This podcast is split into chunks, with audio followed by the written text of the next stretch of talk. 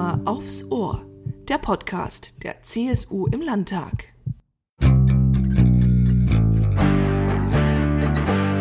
Herzkammer vis-à-vis, das Podcastgespräch. Heute zu Gast bei uns im Podcast der CSU Landtagsfraktion Professor Sami Hadarin. Herr Professor Hadarin, Sie sind seit 2018 Direktor der Munich School of Robotics and Machine Intelligence an der Technischen Universität in München und dort Inhaber des Lehrstuhls für Robotik und Systemintelligenz. Bevor wir zu den Fragen äh, Ihrer Arbeit kommen, vielleicht kurz zwei, drei private Hintergrundinfos zu Ihnen. Haben Sie vielleicht einen steinalten PC zu Hause oder sogar einen Roboter? Ähm, ja, also ich äh, sag mal so, den steinalten PC habe ich immer in der Bundestagsenquete, habe ich das Gefühl.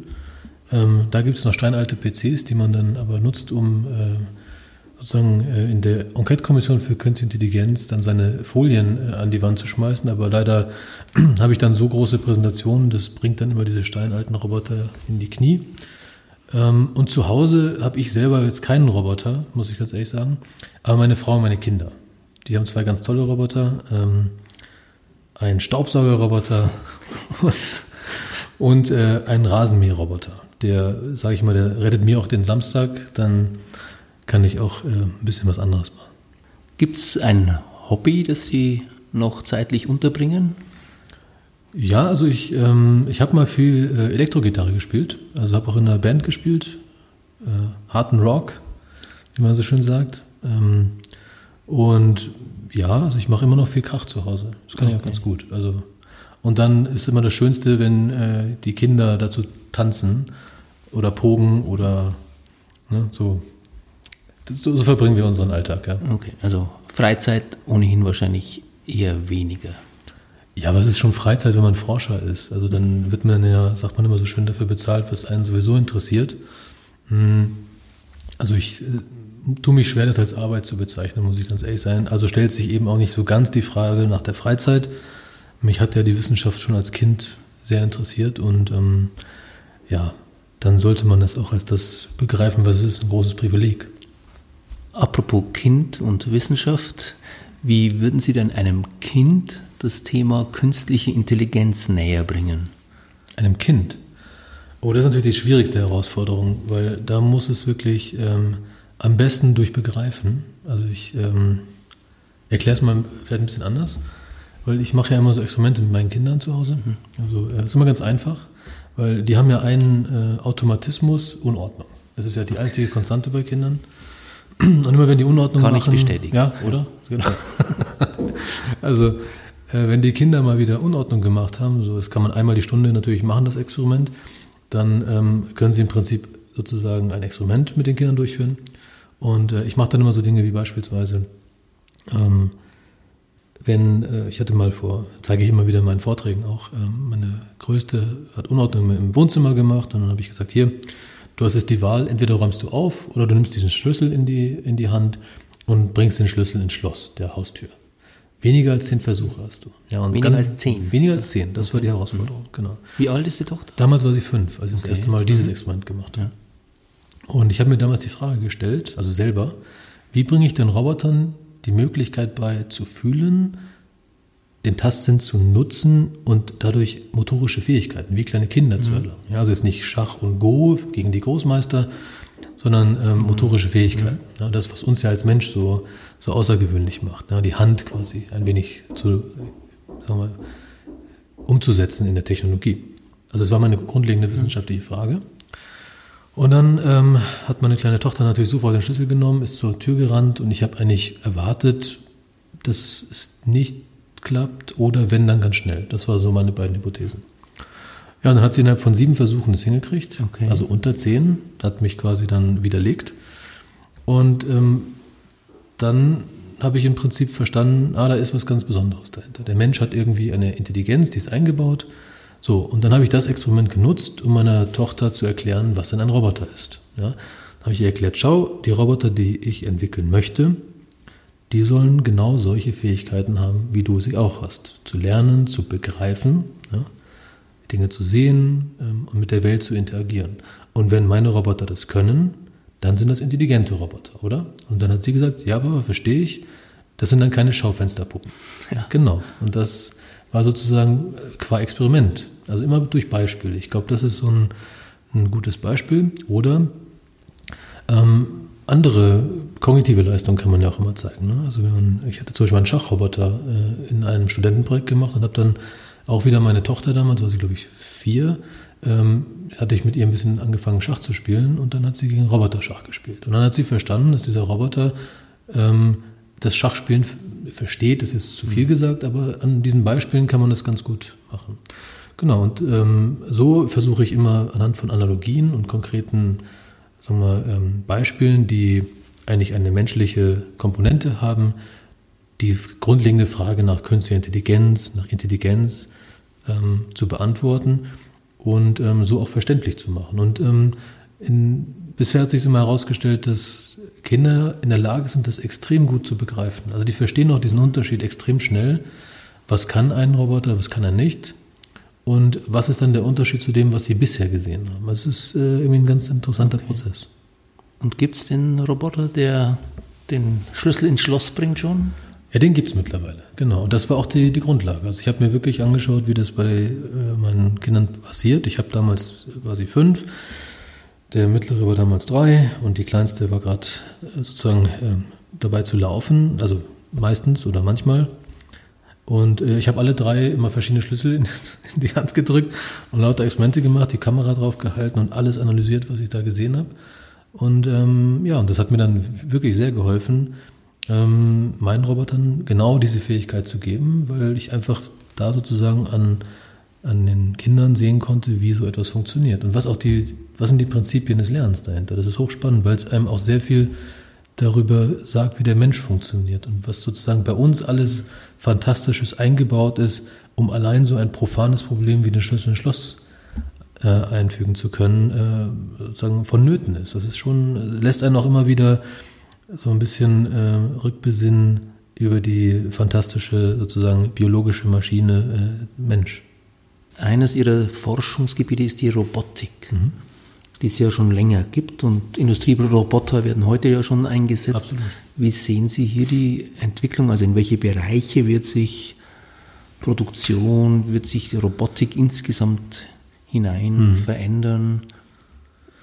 Ja, ich glaube, was wir gesehen haben in den letzten 30 Jahren, ist so eine wirklich erste Welle der universellen, des universellen Einsatzes von ja, Industrierobotern, die lackieren und schweißen in den großen Fabriken von BMW, Daimler, Volkswagen, GM und so weiter.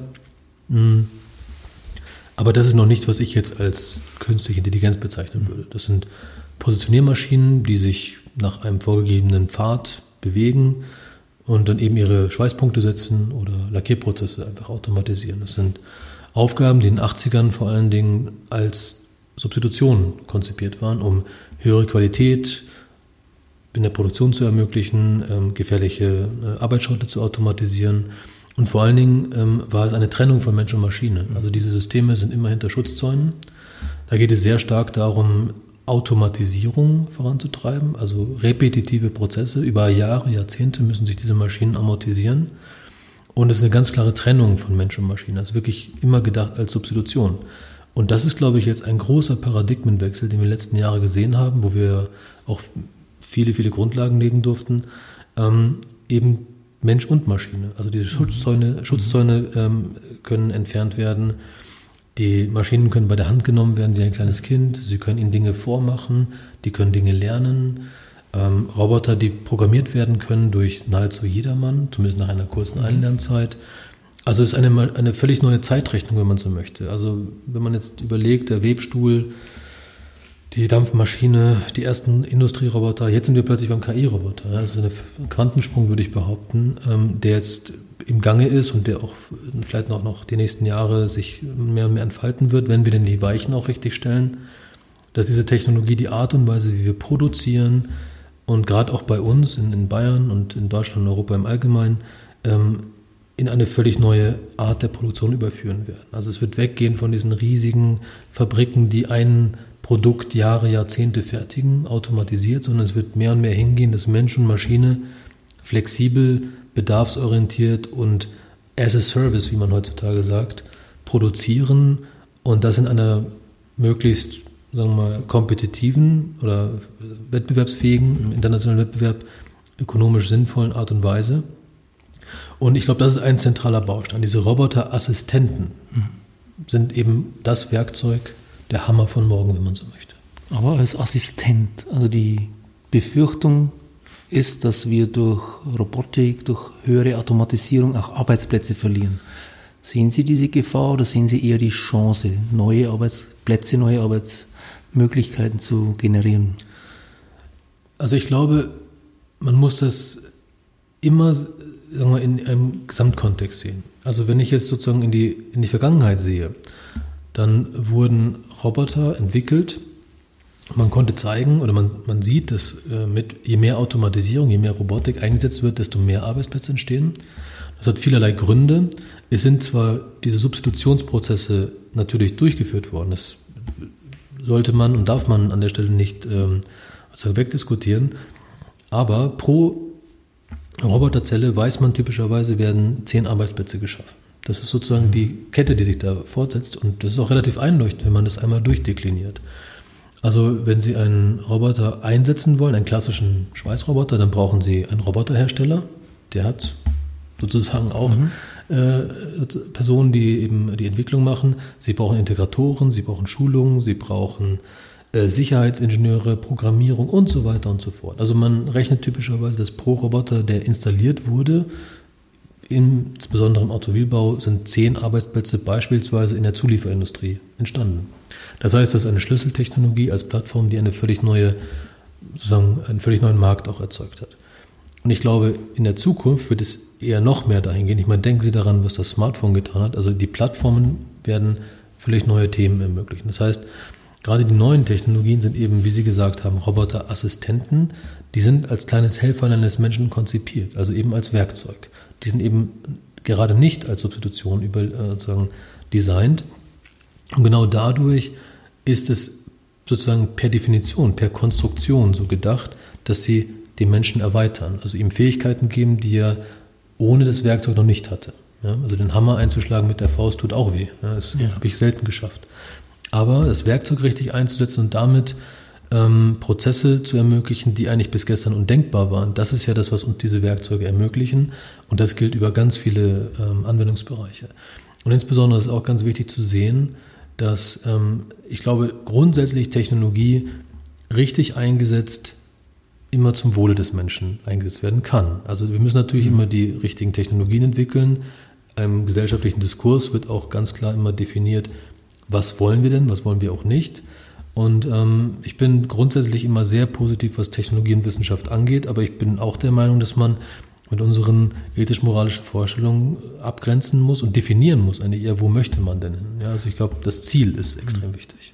Müssen wir früher ansetzen, also in der Schule schon diese Technikbegeisterung wecken, also diese, diese Richtung Technologie, äh, Ingenieure, wir brauchen ja sicher dann mehr auch mhm. Menschen, die sich für diese Fragen begeistern. Müssen wir Weichen früher stellen? Also ich glaube, ein Land wie Deutschland und Europa als Kontinent haben ja eigentlich gar nicht sich diese Frage zu stellen, ob, sondern die Antwort muss ganz klar sein, ja, wir müssen. Ja? Also ich, ich glaube, das Wichtige ist, dass wir in einer Gesellschaft leben, in der Wissen, Technologie richtig eingesetzt einfach ja, die, die Partizipation an einem gesamten Wertschöpfungsprozess sicherstellen. Das beginnt ganz, ganz früh.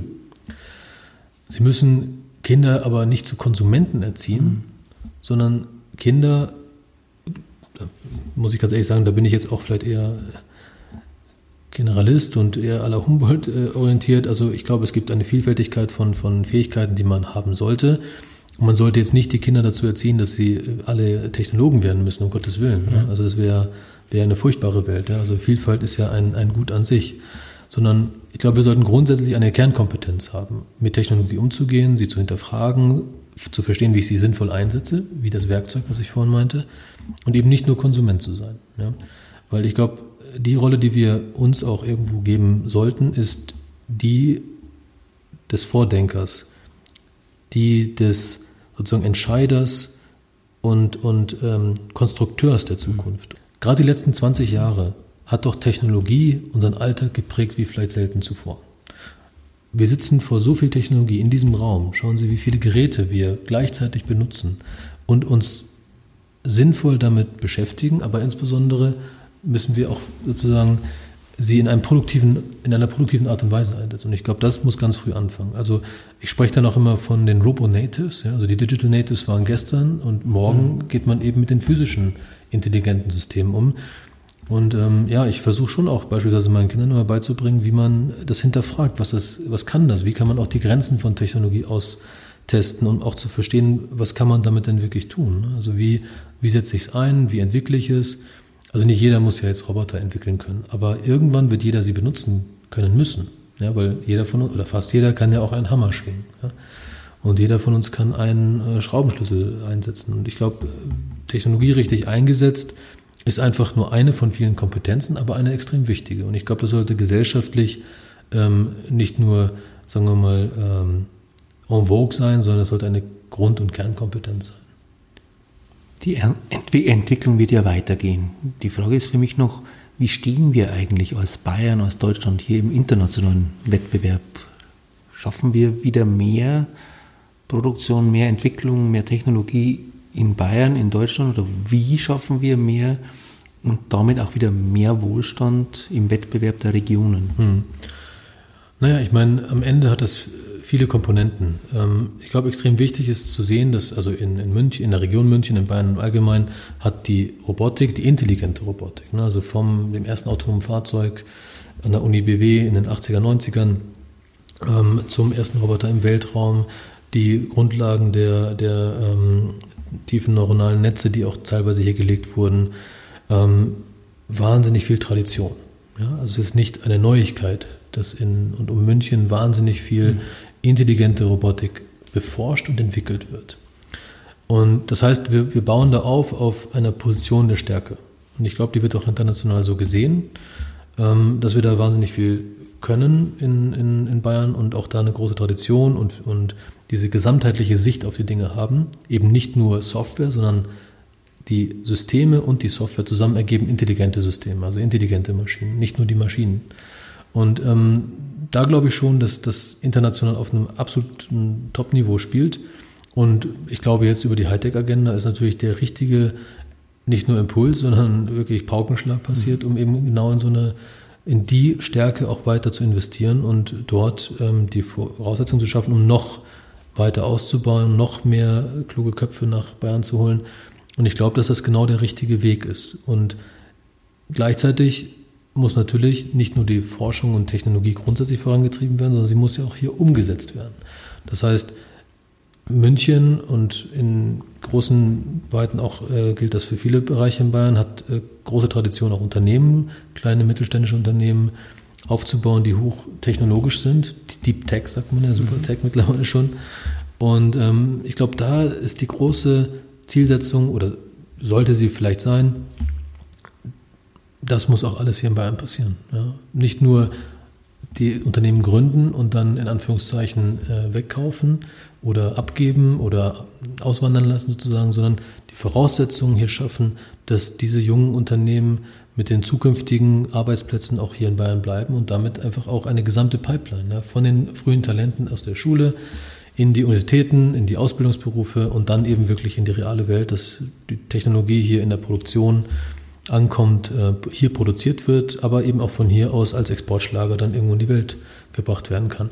Das Tolle ist ja, finde ich zumindest, bei der ersten Digitalisierungswelle sagt man ja immer so ein bisschen, haben wir ein wenig geschlafen. Ja? Also im Moment ist es natürlich schon so, dass die Digitalkonzerne in USA und China wahnsinnig stark sind und, und da jetzt in genau diesen Technologien nicht unbedingt ähm, eine, ein, äh, ein Kampf auf, oder ein Wettbewerb auf Augenhöhe existiert. Ja. Aber ich glaube, in dieser nächsten Generation der Digitalisierungswelle, die der KI, der künstliche Intelligenz, aber mit Körper. Nicht nur die, die am Smartphone endet, sondern wo es dann eben die intelligenten Maschinen werden. Da braucht man schon auch wirklich gute Ingenieure. Ja? Und ich glaube, da haben wir einfach diesen Vorteil, dass wir nicht nur hervorragende Informatikerinnen haben, sondern eben auch Ingenieure. Ja? Also das ist diese, diese Kombination ist schon fantastisch hier. Das heißt, auch Sie haben sich bewusst für Bayern entschieden, weil Sie hier ein Umfeld sehen, das für künstliche Intelligenz, für Robotik, für Systemintelligenz ein guter Nährboden ist und diese Potenziale auch wirklich in Zukunft noch stärker ausgeschöpft werden können. Ja, das ist mein, natürlich meine Hoffnung und Erwartung gewesen, als ich an die äh, TU gekommen bin. Äh, das ist ja meine Alma Mater. Ich mhm. bin ja auch teilweise in Oberfranken aufgewachsen, aber ich größtenteils ja auch in, in Niedersachsen dann. Aber ähm, das ist ja jetzt für mich auch nichts Neues gewesen. Ich habe lange hier äh, gelebt, gearbeitet, auch am Deutschen Zentrum für Luft- und Raumfahrt in Oberpfaffenhofen. Beim großen Professor Hürzinger habe ich ja gelernt. Und ähm, das heißt, ich wusste ja auch irgendwo, worauf ich mich einlasse und habe immer schon gedacht, dass hier in, in München wirklich eigentlich tolle Voraussetzungen sind. Und jetzt geht es darum, wie kann man diese tollen Voraussetzungen in wirklich eine, eine, Gesamt, eine Gesamtbewegung bringen. Und das ist ja schon auch jenseits dessen, was ich mir vorgestellt habe, als ich jetzt angekommen bin. Also die letzten anderthalb Jahre, die Dynamik, die habe ich jetzt auch nicht vorher gesehen. Das ist schon toll. Und ich hoffe, dass es jetzt einfach weiter so geht und äh, die, die richtigen Investitionen getätigt werden und dass wir genau diesen Plan jetzt verfolgen können und ähm, hoffentlich dann äh, Bayern wirklich einen, gerade die Region München an der Stelle natürlich, weil wir da einfach mit intelligenter Robotik, glaube ich, eine tolle Tradition haben, ähm, eben, wie gesagt, nicht nur die Forschung und Entwicklung, sondern auch dann nach und nach die Produkte in die Welt bringen und ja, da hoffentlich eine, eine mehr als ordentliche Rolle spielen können. Das freut uns Dafür danke ich Ihnen fürs Hiersein und danke natürlich auch, dass Sie uns heute für den Podcast zur Verfügung standen. Vielen Dank. Ja, ich freue mich ganz meinerseits. Vielen Dank, dass ich hier heute sein durfte. Und ähm, ja, ich freue mich auf die nächsten Jahre und äh, die hoffentlich gemeinsamen Erfolge.